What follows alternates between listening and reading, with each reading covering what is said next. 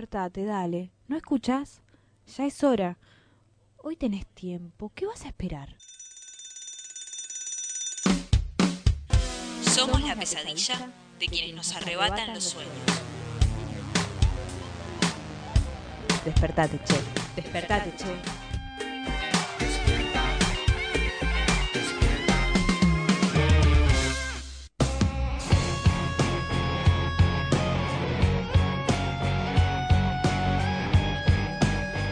Muy buenos días, bienvenidos a Despertate Che, como todas las mañanas, de lunes a jueves, de 9 a 10, vamos a estar contándole las principales noticias del día. Buen día, Rocío. Buen día, ¿cómo estás? ¿Cómo te trata este jueves? Muy bien, por suerte, un clima bastante cálido por ser invierno crudo como el que venimos sufriendo en estos días pero la verdad que entre ayer y hoy hubo un alivio, ¿no? Bastante humedad, por cierto. Bastante humedad. De hecho, en este momento la humedad es del 90%, así que bien decís, se siente en el cuerpo, se siente en el aire y hay una temperatura de 9 grados. Yo no sentí, hubiese sentido un poquito más, ¿no? Sí, es verdad, es verdad. Eso es lo que, lo que decía, ¿no? Que está como bastante cálida la cosa. Eh, y a pesar de 9 grados, casi 10, este, no se siente mucho el fresco y 16 la máxima para hoy. Así que va a ser un día lindo en tanto no llueva. Acá me aparecen unas gotitas, esperemos que, que se aguante, pero bueno, aparecen en el pronóstico por lo menos, veremos, porque viste que a veces no sé cómo se rige, a veces le pega y a veces no. A veces es falsa alarma. Mientras tanto, les cuento que se pueden comunicar eh, a todas las redes, en todas las redes sociales, estamos en Despertate Che, nos pueden buscar por el nombre del programa, eh, un clásico ya de las mañanas eh, de la radio de Radio Presente.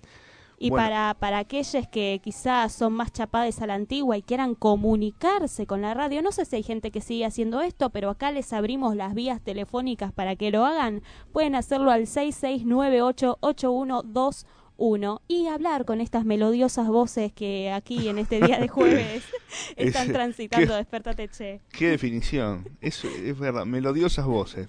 Me gustó, ¿eh? Me, tiro un Mimo, me tiro un mimo encima. Muy Muy bien, perfecto.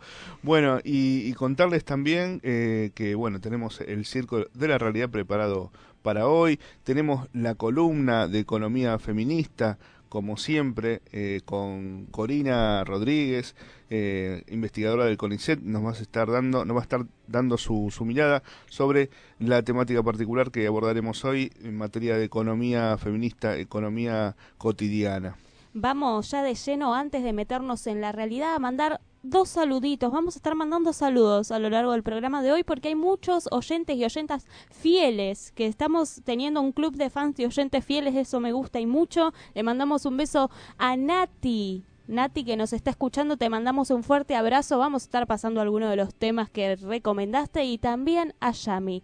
Pero ahora sin más, ¿nos metemos de lleno a las movilizaciones del día de hoy? Vamos ahí.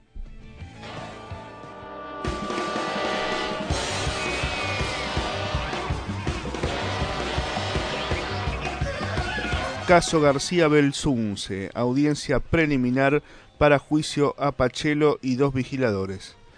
En instantes comenzará la audiencia preliminar de ofrecimiento de prueba de lo que será el tercer juicio oral por el crimen, crimen de María Marta Belsunce. El ex vecino Nicolás Pachelo y dos ex vigiladores son los imputados. Está a cargo del Tribunal Oral en lo criminal número 4 de San Isidro.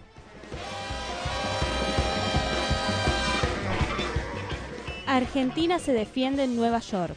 A partir de las 11 de la mañana se realizará en el Juzgado del Distrito Sur la primera audiencia entre representantes del gobierno argentino y de las empresas Petersen e Eaton Park, que se consideraron perjudicadas por la nacionalización de IPF en 2012.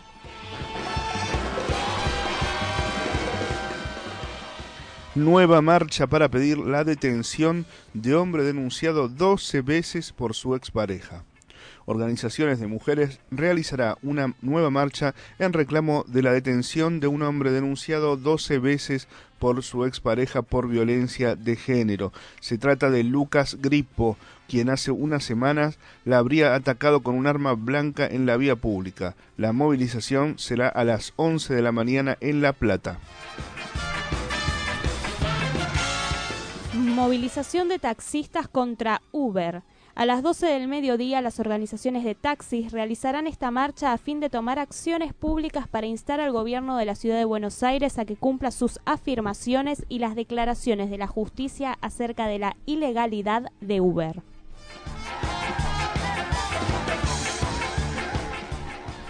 Clases públicas en toda la provincia de Buenos Aires. SUTEBA realizará clases públicas en toda la provincia de Buenos Aires. El objetivo es denunciar la situación real de las escuelas y la ignorancia de Vidal al respecto. La actividad central será a las 12 del mediodía frente a la Casa de la provincia de Buenos Aires. Paro de colectivos en Tucumán, Corrientes y Jujuy convoca a la Unión Tranviarios Automotor en reclamo a la falta de pago de haberes de este mes, el aguinaldo y también por la imposibilidad de las empresas de afrontar el pago de las obras sociales. Informan que se restaurará el servicio una vez que el pago total del salario de junio se haga efectivo.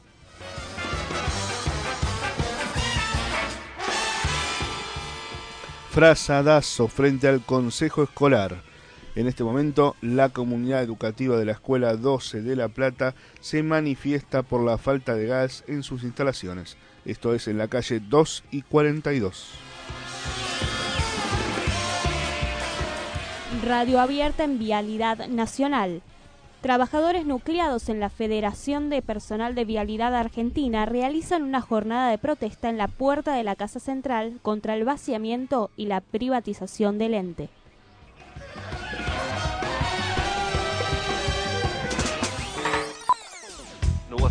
Enchupar, sintonizar ni echarte para atrás. Vamos ahora a escuchar, como todos los días, el circo de la realidad. No se televisará.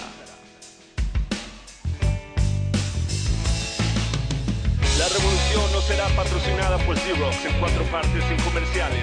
La revolución no te mostrará fotos de Fox sonando una trompeta, lidiando una carga por parte de López Obrador. Ahumada, el niño verde para escuchar discos de Molotov confiscados de un santuario de Tepinto.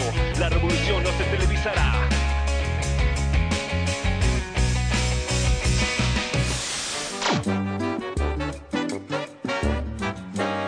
Buenos días, buenos días, en el comienzo de esta semana corta, qué mejor manera de, de empezarla. En el circo de la realidad, solo hay reflejos de la realidad.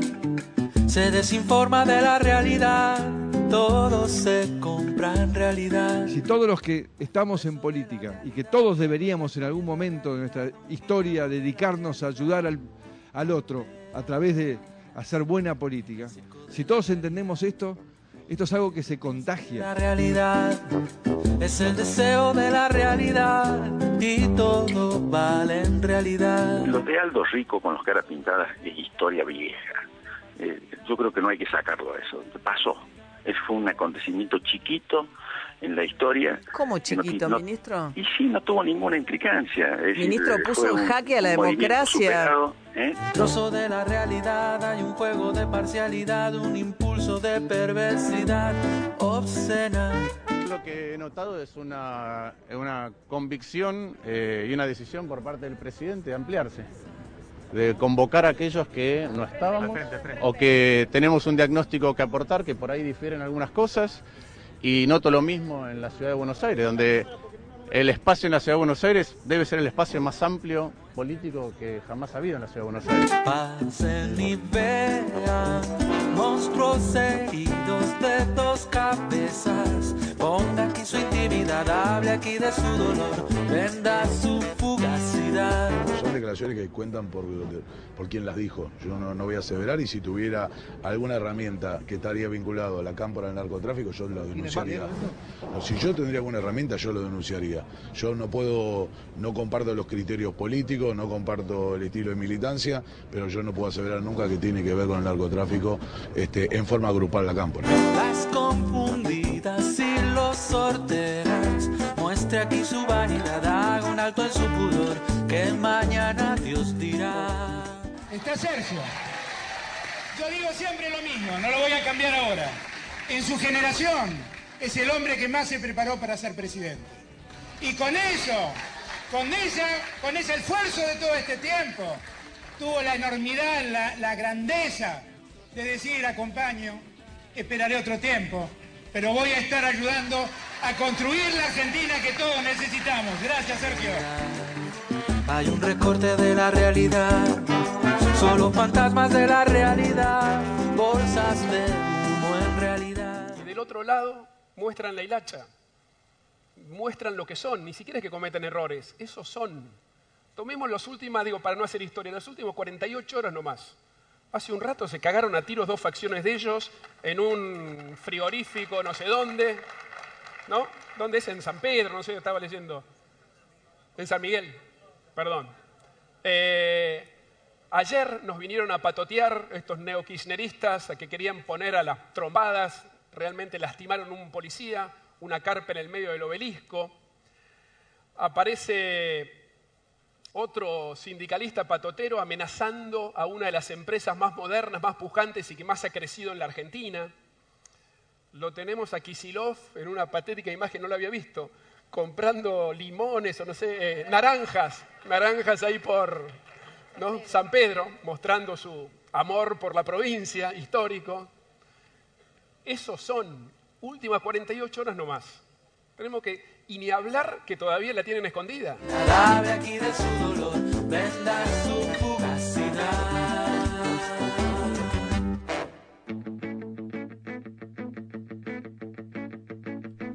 Bueno, escuchamos el circo de la realidad. Horacio Rodríguez Larreta salió con todo ¿eh? a cruzar al, al kirchnerismo y a las figuras del Frente Todos. Bueno, debería ocuparse más de, de que él pueda caminar tranquilo en la ciudad de Buenos Aires y en particular eh, en estos barrios de la Comuna 10 donde en general cuando aparece tiene muchísimos reclamos incumplidos después de cuatro años y después de ocho de su antecesor Mauricio Macri, ¿no? La ciudad sigue con eh, problemáticas no resueltas y problemáticas de primer orden. No estamos hablando de rejas en las plazas, ni estamos hablando de si está mejor o peor podado el, el césped. Estamos hablando de cuestiones que tienen que ver con la salud, donde por ejemplo en el Hospital Vélez acá muy cerquita, en el barrio de Montecastro, no tenemos el tomógrafo que vienen prometiendo hace más de tres años. Y, y junto a otros vecinos nos toca reclamar. En fin, eh, tener la cara durez eh, de salir a criticar de la manera que lo hace sin tener resuelto y sin poder caminar nuestros barrios. Ni hablar de lo que es la zona calma, que fue un experimento bochornoso. Pero bueno, esto es lo que nos toca a los porteños y la irresponsabilidad política de alguna forma, ¿no? Porque esto de inventar conceptos, como escuchábamos, neo-kirchneristas, como también lo han dicho en un momento trosco-kirchneristas, o no me acuerdo qué otro concepto similar se había utilizado eh, para referirse en realidad a una acción que se estaba desarrollando en el obelisco que tiene que ver con hacer lo que ahora el gobierno y el Estado no está haciendo, que es brindarle alguna algún gesto de solidaridad a las personas en situación de calle. Pero no me sorprende, ayer en el Circo de la Realidad eh, lo escuchábamos en otra entrevista, antes de ayer, perdón, de- decir barbaridades de, las, sí. de la situación de las personas en, en situación de calle. Fue terrible. Los lugares están supuestamente brindados desde el gobierno de la ciudad y él habla de Sí. mil personas como si fuera un vuelto, que encima son muchísimas más de mil personas. El censo popular arrojó que hay 7.251 personas en situación de calle. 5.400 viven en la intemperie, o sea que no sé de dónde saca él el cálculo de los mil. No, y tiene que ver también con eh, creer que tienen la estructura como para, eh, digo, a, través de los lugares donde se puede hacer noche, con eso cubierta la situación de mucha gente y la realidad es que no, no porque no tienen la infraestructura real como se necesita para toda esta gente que el censo, que sí, el censo arrojó el resultado, sino también que eh, son lugares que la gente va y sufre eh, muchas problemáticas que tienen que ver con robos, que tienen que ver con maltrato, un montón de cuestiones que la gente, y además que tienen que ir separados, ¿no? Se separan las familias. Entonces, eh, no, no tiene nada resuelto de ese tema, por más que sean 10, 1000 o 7000, que en este caso es lo que aparentemente da, porque es fiable y, y el censo es lo que arrojó. Sí, además, convengamos, esto ya es parte de mi subjetividad y de lo que yo elijo creer o no creer, pero si él me da una cifra cuando se están ocultando un montón de otras cuestiones y mucho su cifra no la voy a creer. Totalmente de acuerdo, totalmente de acuerdo. Bueno, tiene que ver con, con la ciudad, qué compleja que es la ciudad, qué complejo que es el, el electorado, porque a la vez pensar que ellos están pensando o están creyendo que pueden ganar en primera vuelta. Tal cual, sí. ¿No? ¿Con, con, qué, ¿Con qué propuestas, con qué políticas? ¿Seguirán cambiando? ¿Cambiarán lo que decían que iban a cambiar anterior? No sé, porque ahora son cambiando juntos, ¿no? ¿Cómo es? Juntos- por el juntos por cambio. el cambio. Juntos por el cambio. Lo criticábamos y nos reíamos hace unas semanas acá también. ¿Juntos por qué cambio? Por el cambio que no hicieron, por el cambio que, que hicieron. O sea, van a cambiar lo que cambiaron. Es como medio una contradicción. Sí, un cambio que, bueno, en realidad llegó de alguna manera para quedarse y tiene que ver con un cambio, como diría el ex vicepresidente Julio Cobos, no positivo. No positivo. No positivo. ya que estamos trayendo un poco la política a la mesa de Despertate Che. Pero bueno, al principio del circo el presidente, nuestro presi de todos los días, decía que ah, con las buenas acciones nos contagiamos. No sé si empezará por casa eso. Y está como difícil, ¿eh? Está como difícil tratar de buscarle el buen comienzo. Está complicado. ¿Qué te parece? Si para seguir despertándonos y distender un poco escuchamos un poco de música. Vamos y después revisamos a ver el estado del tránsito, a ver cómo está. Perfecto.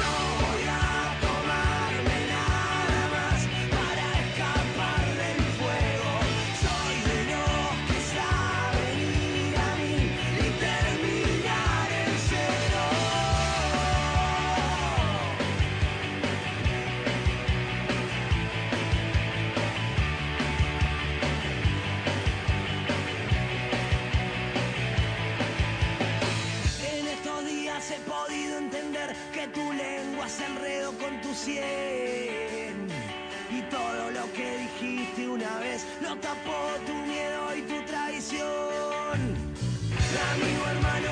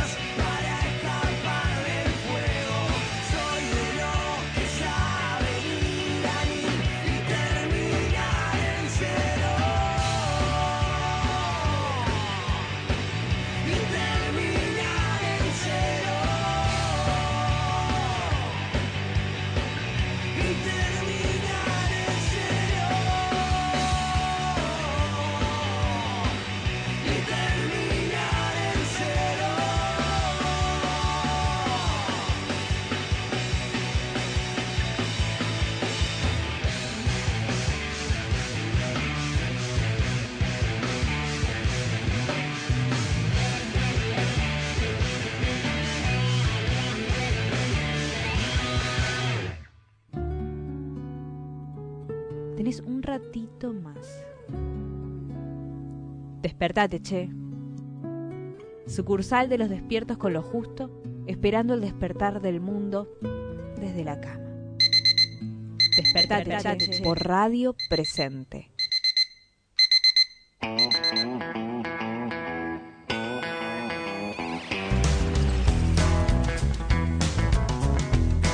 Ahí escuchábamos Rock sin vuelo de Sueño de Pescado. Creo que es así, Sueño de Pescado es la banda, entiendo. Espero sí. que no me critiquen porque ya me ha pasado de decirlo intercambiado y se lo dedicamos al compañero Martín, que fue quien lo pidió y le mandamos un fuerte abrazo, que hoy no está acá con nosotros, pero su espíritu se Por siente en el aire de presente. Su presencia está en presente en este momento. Bueno, no sabemos si nos está escuchando y si no, el próximo jueves seguramente estará aquí con, con nosotros. Eh, tenemos en línea a Corina Rodríguez, nuestra columnista en materia de economía feminista, economía popular. ¿Qué tal? ¿Cómo estás, Corina? ¿Qué tal? Buen día. Buen Leo, día. Rocío, ¿cómo andan? Muy bien, por suerte. Acá promediando el programa. Eh, bueno, Corina, eh, hoy la idea es un poco, veníamos charlando del tema este de la gente en situación de calle, ¿no? la desigualdad que presenta eh, la ciudad de Buenos Aires en, en- en muchos aspectos. Exacto, lo- los venía escuchando, venía escuchando el circo de la realidad y las declaraciones de funcionarios que confrontadas con la realidad a veces resultan tan irritantes, ¿no? Y, y estas últimas semanas, a raíz del frío intenso que tuvimos en la ciudad de Buenos Aires eh, y la situación de calle de, de tantas eh, personas, eh, Mm. se, se estuvo hablando un poco de, de estos problemas como manifestaciones de, de la pobreza creciente que tenemos en nuestro país. Y, Sí. y hoy me gustaría comentar sobre, sobre una problemática social que está muy asociada al fenómeno de la pobreza, que es el fenómeno de la desigualdad, del cual se habla un poco menos, ¿no? Eh, pero que está íntimamente asociado porque justamente eh, todo lo que le falta a las personas que, que, que tienen pocos recursos, que, bueno, las, las personas en situación de calle son probablemente una expresión extrema de, de estas Claro. carencias, todo lo que le falta a unos y unas es lo que le sobra a, otros y otras. La desigualdad está en la base de la persistencia de, de la pobreza y hace eh, pocos días el INDEC eh, presentó la información actualizada sobre la distribución del ingreso en, en Argentina, de, la, de lo cual mucho no, no se comentó, por eso me pareció interesante traerlo en esta columna, es información correspondiente al primer trimestre de este año, eh, primer trimestre del 2019. Esta es una información que se construye con la información que, que releva la encuesta permanente de hogares, que es Sí. una encuesta muy histórica de- del INDEC, con la cual también se producen los indicadores de pobreza y los indicadores del mercado laboral. Y en este caso lo que muestra eh, la información para el primer trimestre es que, como podríamos esperar, la, la desigualdad en Argentina, en- por lo menos en los aglomerados urbanos, que releva la, la EPH, la encuesta permanente de hogares, ha crecido. Le- les traigo un par de numeritos nomás eh, como título ilustrativo. Eh, si, si agrupamos a las personas según el, el nivel de, de ingreso per cápita de los hogares en los que viven, el ingreso per cápita de los hogares es la suma del ingreso total que hay en un hogar dividido la cantidad de personas que viven en ese hogar. Y es una medida que nos permite comparar entre hogares conformados por, por distinta cantidad de personas. Claro. Eh, si tomamos este indicador, lo que esta información nos muestra es que el 10% más rico de la población tiene un ingreso per cápita familiar eh, para el primer trimestre del 2019 de 38 mil pesos mensuales, mientras que el 10% más pobre tiene un ingreso, eh, que el mismo indicador, de 2.240 pesos mensuales. 38 mil versus 2.240. Eso Por, quiere por persona. esto es por es el ingreso del hogar contando la cantidad de personas, es el ingreso Ah. per cápita del hogar. Ah, per el cápita, ingreso que le perfecto, claro. correspondería a cada persona que vive Claro. en ese hogar. Entendido. Eh, y la relación es 38.000 versus 2.240, es decir, eh, si Mm. relacionamos estos dos valores, construimos lo que se llama el índice de desigualdad, que llega en el primer trimestre de, de este año a 21 veces, es decir, las personas que viven en los hogares que perciben mayor ingreso tienen un nivel de ingreso que es 21 veces mayor que las personas que viven en el 10% de los hogares de menor ingreso. Y esta desigualdad está probablemente subestimada, porque lo que los estudios de calidad de las encuestas demuestran es que las personas que ganan más tienden a subestimar, a, a subdeclarar sus ingresos, mientras que las personas que son más pobres tienden a sobredeclararlo, no, no porque mientan, sino porque habitualmente consumen y gastan más del, del ingreso que tienen porque a- eh, utilizan muchos mecanismos de, de crédito de bajo monto, ¿no? Esas tarjetas de crédito que, que son muy habituales entre la población de menores ingresos Sí. o el simple eh, fiado, ¿no? Eh, entonces, esta diferencia de 21 veces está eh, pro- muy probablemente eh, subestimada. Y, y parte de esto deriva de lo que pasa en el mercado laboral. Si, vemos específicamente lo que pasa con los ingresos del trabajo, eh, la diferencia es incluso un poquito mayor. Los trabajadores y trabajadoras eh, que viven en hogares de el 10% más pobre ganan un ingreso mensual de 2.500 pesos, mientras que los que vive- viven en hogares del 10% más rico eh, ganan 50, casi 58.000, con lo cual la diferencia aquí se, se eleva a más de 23 veces. Eh, y esto, esto que pasa aquí en Argentina, la información que yo les estoy compartiendo es información del, del total de hogares urbanos de Argentina representados en- en esta encuesta, eh, es, es un fenómeno eh, mundial y es muy inherente al capitalismo. El capitalismo es un sistema que inherentemente reproduce desigualdad y que últimamente ha llegado a incrementos escandalosos en, esta desigualdad. Hay- Hay una organización internacional que se llama Oxfam, que hace unos años viene produciendo información muy contundente sobre la desigualdad en el mundo, y les comparto dos o tres eh, informaciones. Eh, ellos dicen, la mitad más pobre de la población mundial posee la misma riqueza que las 85 personas más ricas del mundo. Es decir, 85 personas en el mundo tienen la misma riqueza que la mitad de la población. Estamos hablando de 85 personas versus miles de millones de, de personas. Eh, y, y en un informe muy reciente que sacaron dicen la riqueza de los mil millonarios, porque ya no son millonarios, son mil millonarios, porque su riqueza a- alcanza a Mm. miles de millones, dice se incrementó en 900 mil millones de dólares el año pasado, lo que supone 2.500 millones de dólares al día es la, la tasa a la que se va incrementando la riqueza de las personas más ricas en el, en el mundo. Eh, les quería compartir esta información porque me parece que es, eh, primero que es muy eh, impactante, es, eh, Sí. es tan impactante que tal vez los números son tan grandes que no podemos siquiera imaginarlos, ¿no? Cuando nos hablan de 2.500 millones de dólares por día que, que una persona o un grupo de personas incrementan su riqueza, es casi que no lo podemos ni, ni imaginar. Pero me parece que es una información muy contundente que nos habla de una de las raíces eh, problemáticas principales de, este sistema económico en el que en el que vivimos. Y mucho de esto tiene que ver justamente con las políticas públicas que se implementan y particularmente con las políticas tributarias que se implementan que hacen que los ricos ganen mucho y no paguen nada de impuestos. Y con esos impuestos se podrían desarrollar políticas públicas que, por ejemplo, y esto estoy poniendo un ejemplo muy sencillo, ¿no? Pudieran evitar que haya personas viviendo en situación de calle, para volver a, a- al inicio de nuestra conversación. De hecho, en este mismo informe, Oxfam dice que solo cuatro centavos de cada dólar recaudado en el mundo corresponde a impuestos a la riqueza. Es decir, los Claro. ricos pagarían un impuesto de menos del 4% de su riqueza. Podemos contrata- contrastar esto con el IVA que pagamos todos aquí en Argentina, que es el 21% de cada cosa que compramos. Ahí es- eso muestra un poco la, la, la desigualdad, cómo el propio sistema de política económica reproduce esta desigualdad, ¿no? Donde le cobra en términos relativos más impuestos a los pobres que, que a los ricos que acumulan esta riqueza tan, tan escandalosa.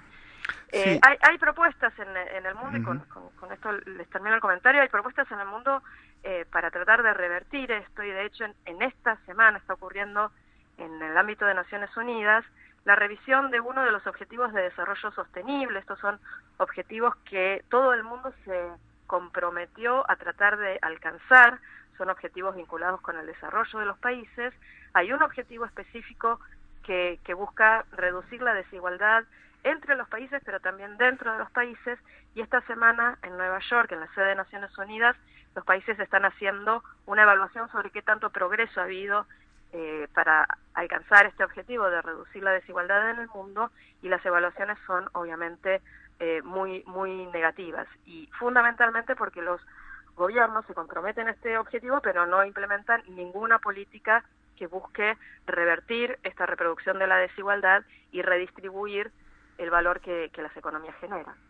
Bueno, sin ir más lejos, eh, ayer creo que leí que eh, el gobierno nacional, y para venir un poquito más acá ahora a, a nuestro país, el gobierno nacional redujo eh, en una parte creo que las, eh, las retenciones, el valor de las retenciones, creo que bajó de 4 a 3, una cosa sí, así. exactamente. Este, este esquema de retenciones por el cual eh, se pagan 4 pesos por dólar exportado, Exacto. para algunos productos ayer se decidió reducirlo en, en, en un peso por dólar exportado y es- este gobierno eh, cuando asumió su gestión, una de sus primeras medidas fue justamente reducir las eh, retenciones a las exportaciones, eh, que van justamente en el sentido contrario del tipo de políticas que se necesitarían Claro. para reducir la desigualdad, porque en Argentina particularmente, y como vos lo estás señalando, los sectores exportadores son los sectores agro, agropecuarios y, mineros, son los que generan más renta, son los que tienen más riqueza, entonces beneficios fiscales tributarios para estos sectores eh, justamente lo que hacen es profundizar esta desigualdad escandalosa de la que estamos hablando. Claro, porque justamente ¿no? en un sistema, digamos, de hegemonía mundial como el, el capitalismo, ¿no es cierto? Eh, el- quien tiene la ventaja siempre es quien tiene el capital, claramente, y valga la, la redundancia. Ahora, está claro que para tratar de apalear esto, ni siquiera ir contra el sistema, ¿no? Digamos, apalear tenés que sacar un poquito a los ricos, a los que más tienen. Y este gobierno hace todo lo contrario. Exactamente, en el marco del capitalismo, la propia función del Estado eh, se, se pensó como una función de administrar estas asimetrías, ¿no? De, de manera de hacerlas tolerables para el sistema y que el sistema pudiera seguir reproduciéndose. Eh, yo creo que estamos en un punto donde el Estado está fallando incluso Claro. en cumplir esa función, que es una función absolutamente funcional al capital, ¿no? Lo que busca Claro, es claro. mantener el, la, la situación y, y en los países de- del capitalismo más periférico esto se, se expresa más contundentemente. La desigualdad en Argentina, la desigualdad en América Latina es mucho más alta que la desigualdad en Europa, por ejemplo. Claro. Eh, en, en países con niveles de, de- de renta más, más bajos, lo que hace que por lo tanto la pobreza también sea, sea más alta. En algún punto lo, lo que algunos estudios van señalando es que el capitalismo empieza un poco como a morderse la cola, ¿no? Porque está generando una, una situación que se vuelve cada vez más intolerable. Sí, y, y en, en Europa tal vez si tenés que encontrar algún punto o algunos puntos que puedas decir las diferencias eh, con en nuestro, ¿no? Con Latinoamérica, ¿cuál eh, expresarías? Yo diría que la, diferencia central para explicar por qué el desempeño en términos de desigualdad es mejor en Europa que, que en Argentina y América Latina es justamente el rol del Estado. Los Estados europeos tienen estructuras fiscales mucho más sólidas. El- la principal fuente de recaudación tributaria en los países de Europa es el impuesto a los ingresos a diferencia de lo que sucede en nuestro país, donde la principal fuente de recaudación es el IVA, que es un impuesto al consumo, que es Claro. un impuesto regresivo que le pesa más a quienes menos ingreso tienen. En Europa es lo contrario, las estructuras Mm. tributarias son estructuras eh, progresivas, eh, donde la principal fuente de, de imposición es el impuesto a, a- a los ingresos y donde las tasas de imposición son muy altas. Esto, por supuesto, no quiere decir que Europa sea una, una No, panacea y, y no sean países que reproducen la desigualdad a nivel mundial, ¿no? Claramente. Porque parte de estas posibilidades en Europa también tiene que ver con la expoliación que las corporaciones europeas y los estados europeos hacen en otras partes de- del mundo. Pero avanzar hacia estructuras tributarias, fiscales más progresivas que permitan cierta redistribución es lo mínimo que se le puede exigir a- al Estado capitalista eh, para avanzar a, una sociedad menos desigual, lo que va a permitir también una sociedad con menos pobreza y con menos situaciones como la que en estos en estas semanas en, en la ciudad de Buenos Aires se ha hecho tan eh, evidente y resulta tan extrema y tan intolerable. Corina, bueno, muchísimas gracias por tu tiempo. Eh, esperemos que tengas un muy buen fin de semana. Bueno, lo mismo para ustedes y nos, nos encontramos la próxima. Nos manda un mensaje Martín, Corina, para vos, diciendo que hoy te abrigues poco. Que hoy me abrigue poco. Que hoy no te abrigues Sigo- tanto, dijo. Sigo sus consejos al pie de la letra. Así que muchas gracias a Martín. Hoy dejo la bufanda en casa. Perfecto, muchas gracias. Un abrazo. Hablábamos con Corina Rodríguez que siempre, todos los jueves, nos da eh, su, su contenido en materia de columna de economía popular y feminista.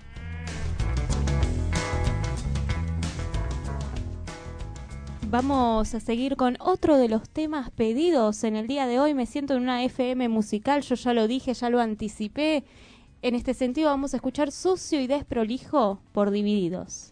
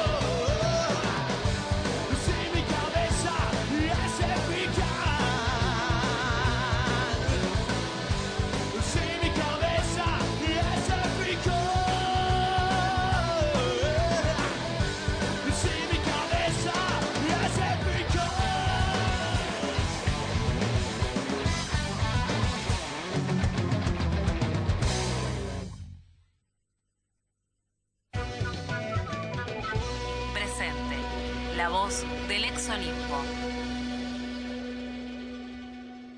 Hola, soy Miguel, me gusta mucho escribir, me gusta mucho contar historias y amo la libertad por sobre todas las cosas. Creo que es lo más importante y lo que no tenemos que perder. Por eso amo la libertad. Una víctima más de violencia institucional. Miguel Bru. Era un chico de, de otro mundo, parecía. Tenía tanta solidaridad, tan buen pibe. Ellos también creían que no les iba a pasar. Desde la vuelta a la democracia hasta el día de hoy, hay 2.139 casos de violencia institucional a jóvenes de entre 15 y 25 años. Que la falta no te despierte. Despertate hoy. Decí no a la violencia institucional. Ya no podés decir que no sabés.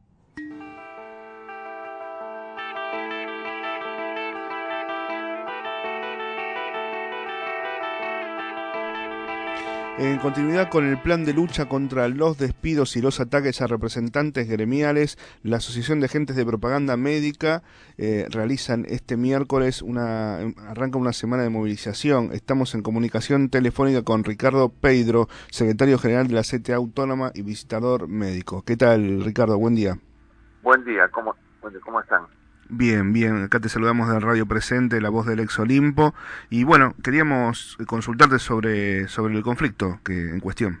Sí, sí mira, eh, venimos de un conflicto primero con la industria farmacéutica en general, un conflicto muy largo, porque la industria farmacéutica se niega a discutir paritaria con nosotros porque nos pretende imponer condiciones de trabajo a la baja eh, desconocer leyes que regulan nuestra actividad, entonces extorsiona de firmar un básico de convenio, que ya está por debajo de la línea de pobreza, eh, a cambio de eh, que cedamos derechos. Ahí los compañeros rechazaron, tanto en asamblea como en un plebiscito, la pretensión de, la industria farmacéutica y en ese eh, estamos en ese plan de lucha, pero se suma eso que pese a las ganancias extraordinarias, pese a la, a la facturación que tiene la industria farmacéutica, quiere maximizar ganancias a costa de los trabajadores, ¿no? Y en ese sentido, por ejemplo, el laboratorio Leo Fénix, que no es el, el único, pero como una expresión más salvaje, digamos, eh, pretendió el mes pasado presentar un procedimiento preventivo de crisis fraudulento para despedir a 120 compañeros y compañeras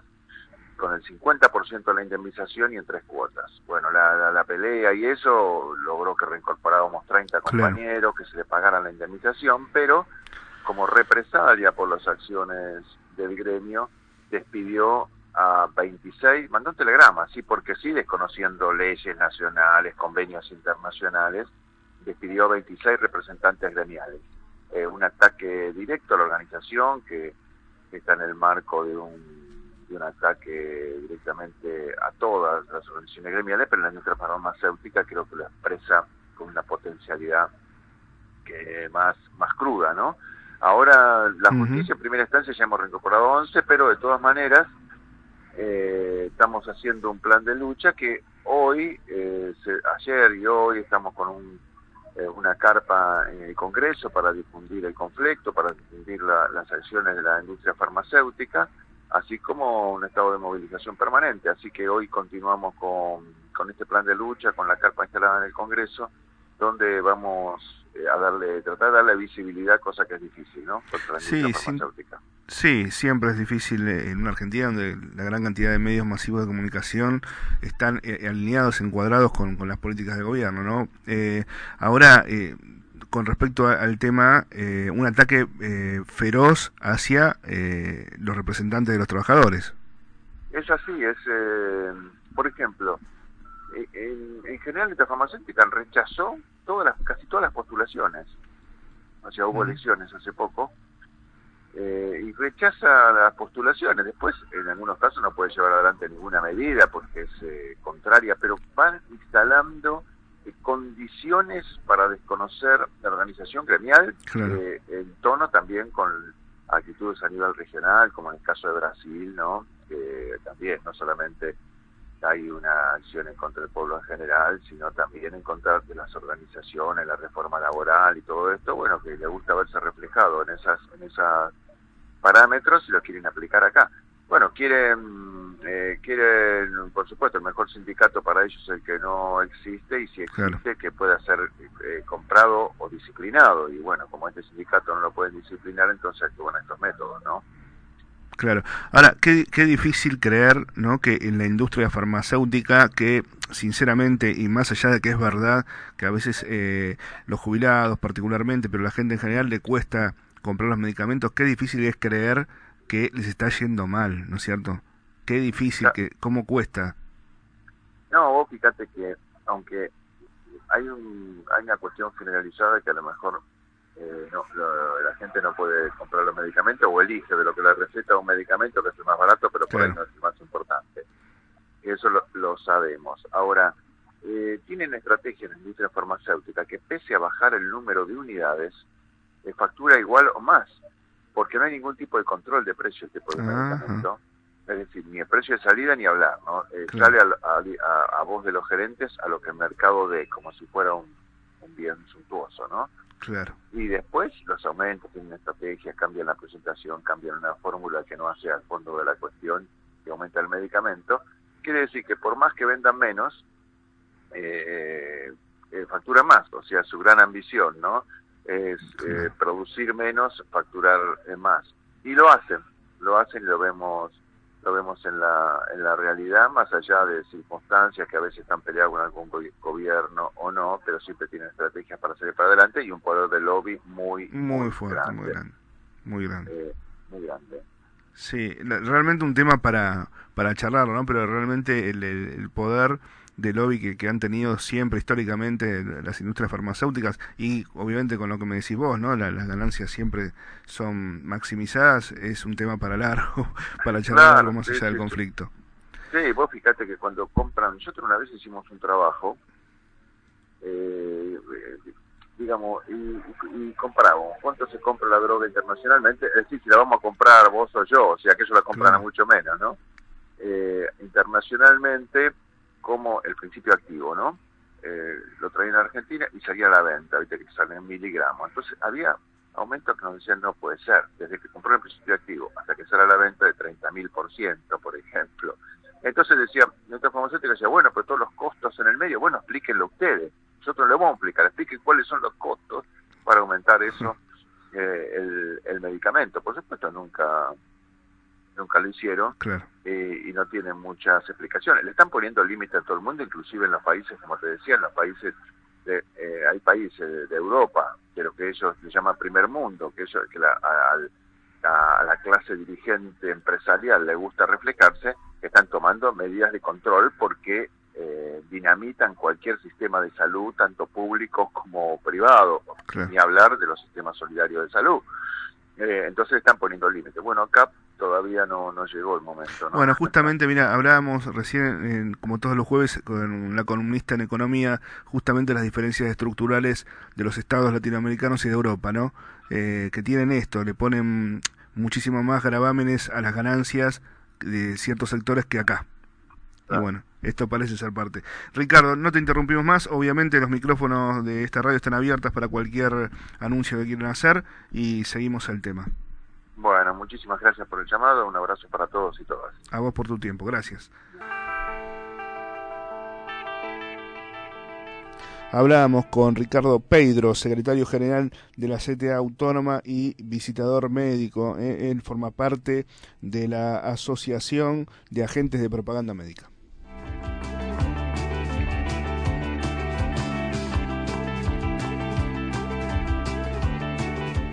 Bueno, ya estamos promediando la salida. Les voy a contar que el tránsito, eh, la situación del tránsito es normal en general eh, en las vías de acceso a la capital federal, Panamericana, General Paz. eh, a esta hora se va apaciguando el tráfico.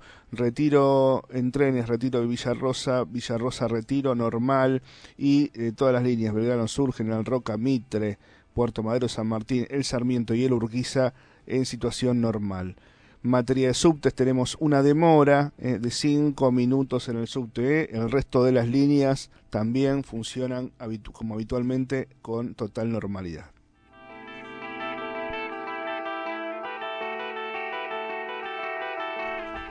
Y yo me sigo sintiendo en esta FM musical porque siguen llegando pedidos y en este caso no podemos rechazar este.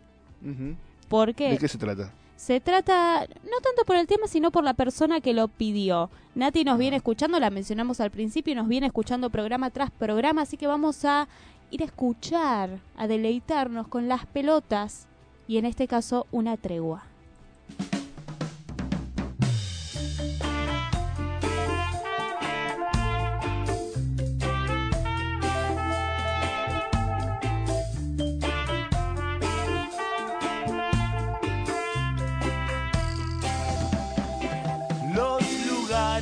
Siempre estarán, las caricias que no olvidarás, los momentos para compartir, verás siempre se puede pedir una canción distinta que suene siempre es para recordar que es estar viviendo.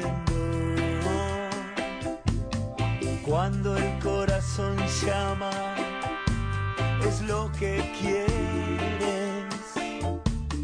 Es bueno recordar que es estar sintiendo.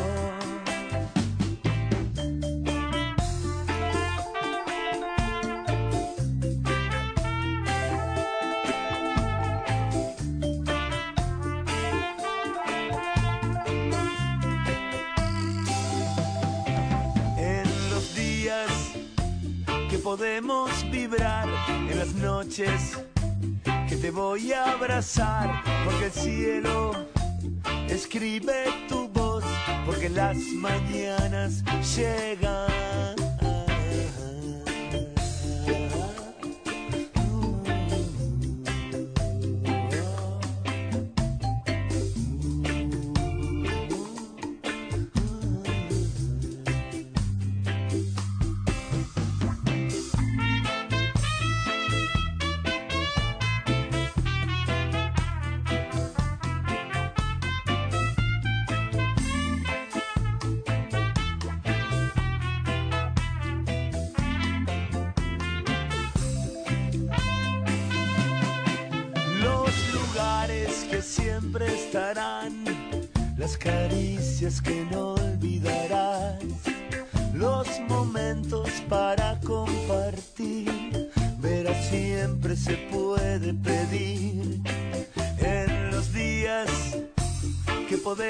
Vibrar, en las noches que te voy a abrazar, porque el cielo escribe tu voz, porque las mañanas llegan.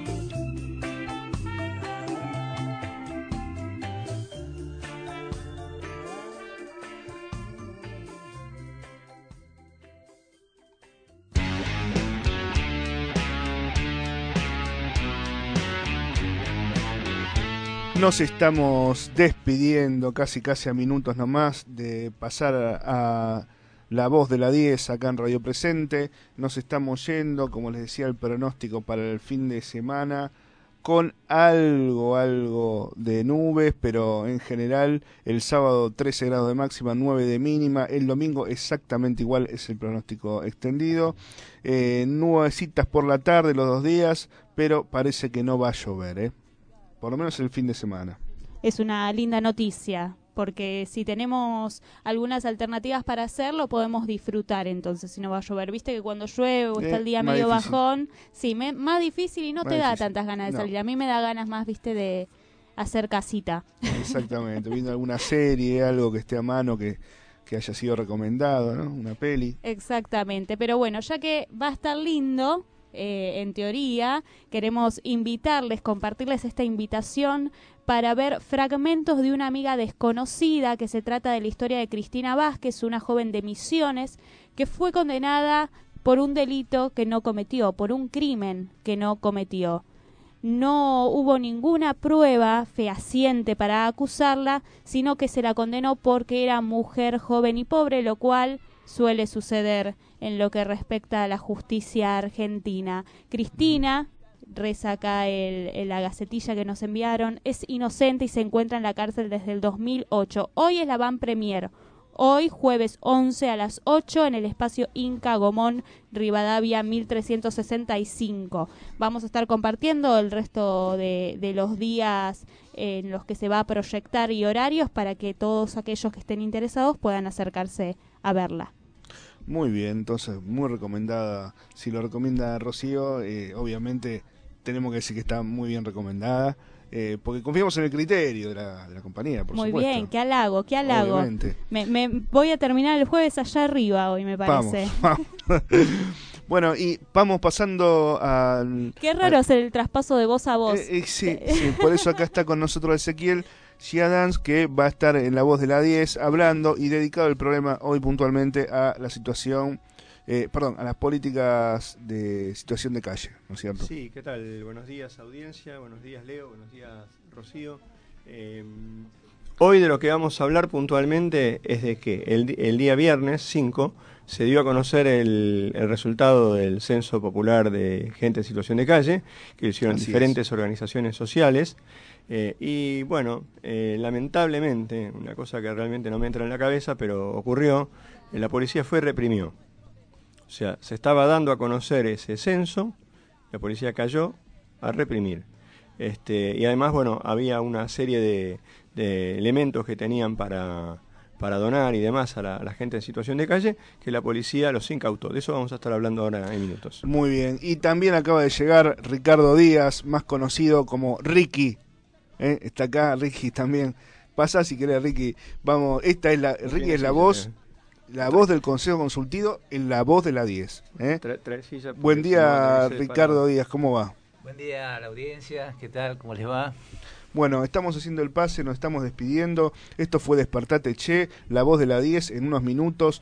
Acá conmigo eh, Rocío haciendo el programa y operando los controles que si no, no salimos al aire. Eh, acaba de llegar Maya, donde haremos el intercambio también en los controles. Y en vivo hasta las 12 del mediodía con la voz de la 10. Nos vamos de Despertate. Chau, chau, hasta el lunes. ¿Con qué tema? Esperá, esperá. Ah, ah, pa, pa, pa. Porque tenemos otro pedido y nos vamos con un tema Ajá, pedido, pero esta vez en la voz de los propios oyentes. A ver si se escucha. A ver, a ver. Hola, ¿cómo andan? Bueno, ahí escuché que están pasando muchos temas pedidos. Yo quería pedir un tema de Rebeca Lane, soy Mikey's, y el programa está re bueno. eh, y buen fin de semana. Así que Muy vamos bueno. nomás a cerrar este día puro ritmo con tu cintura sin censura de Rebeca Lane. Vamos.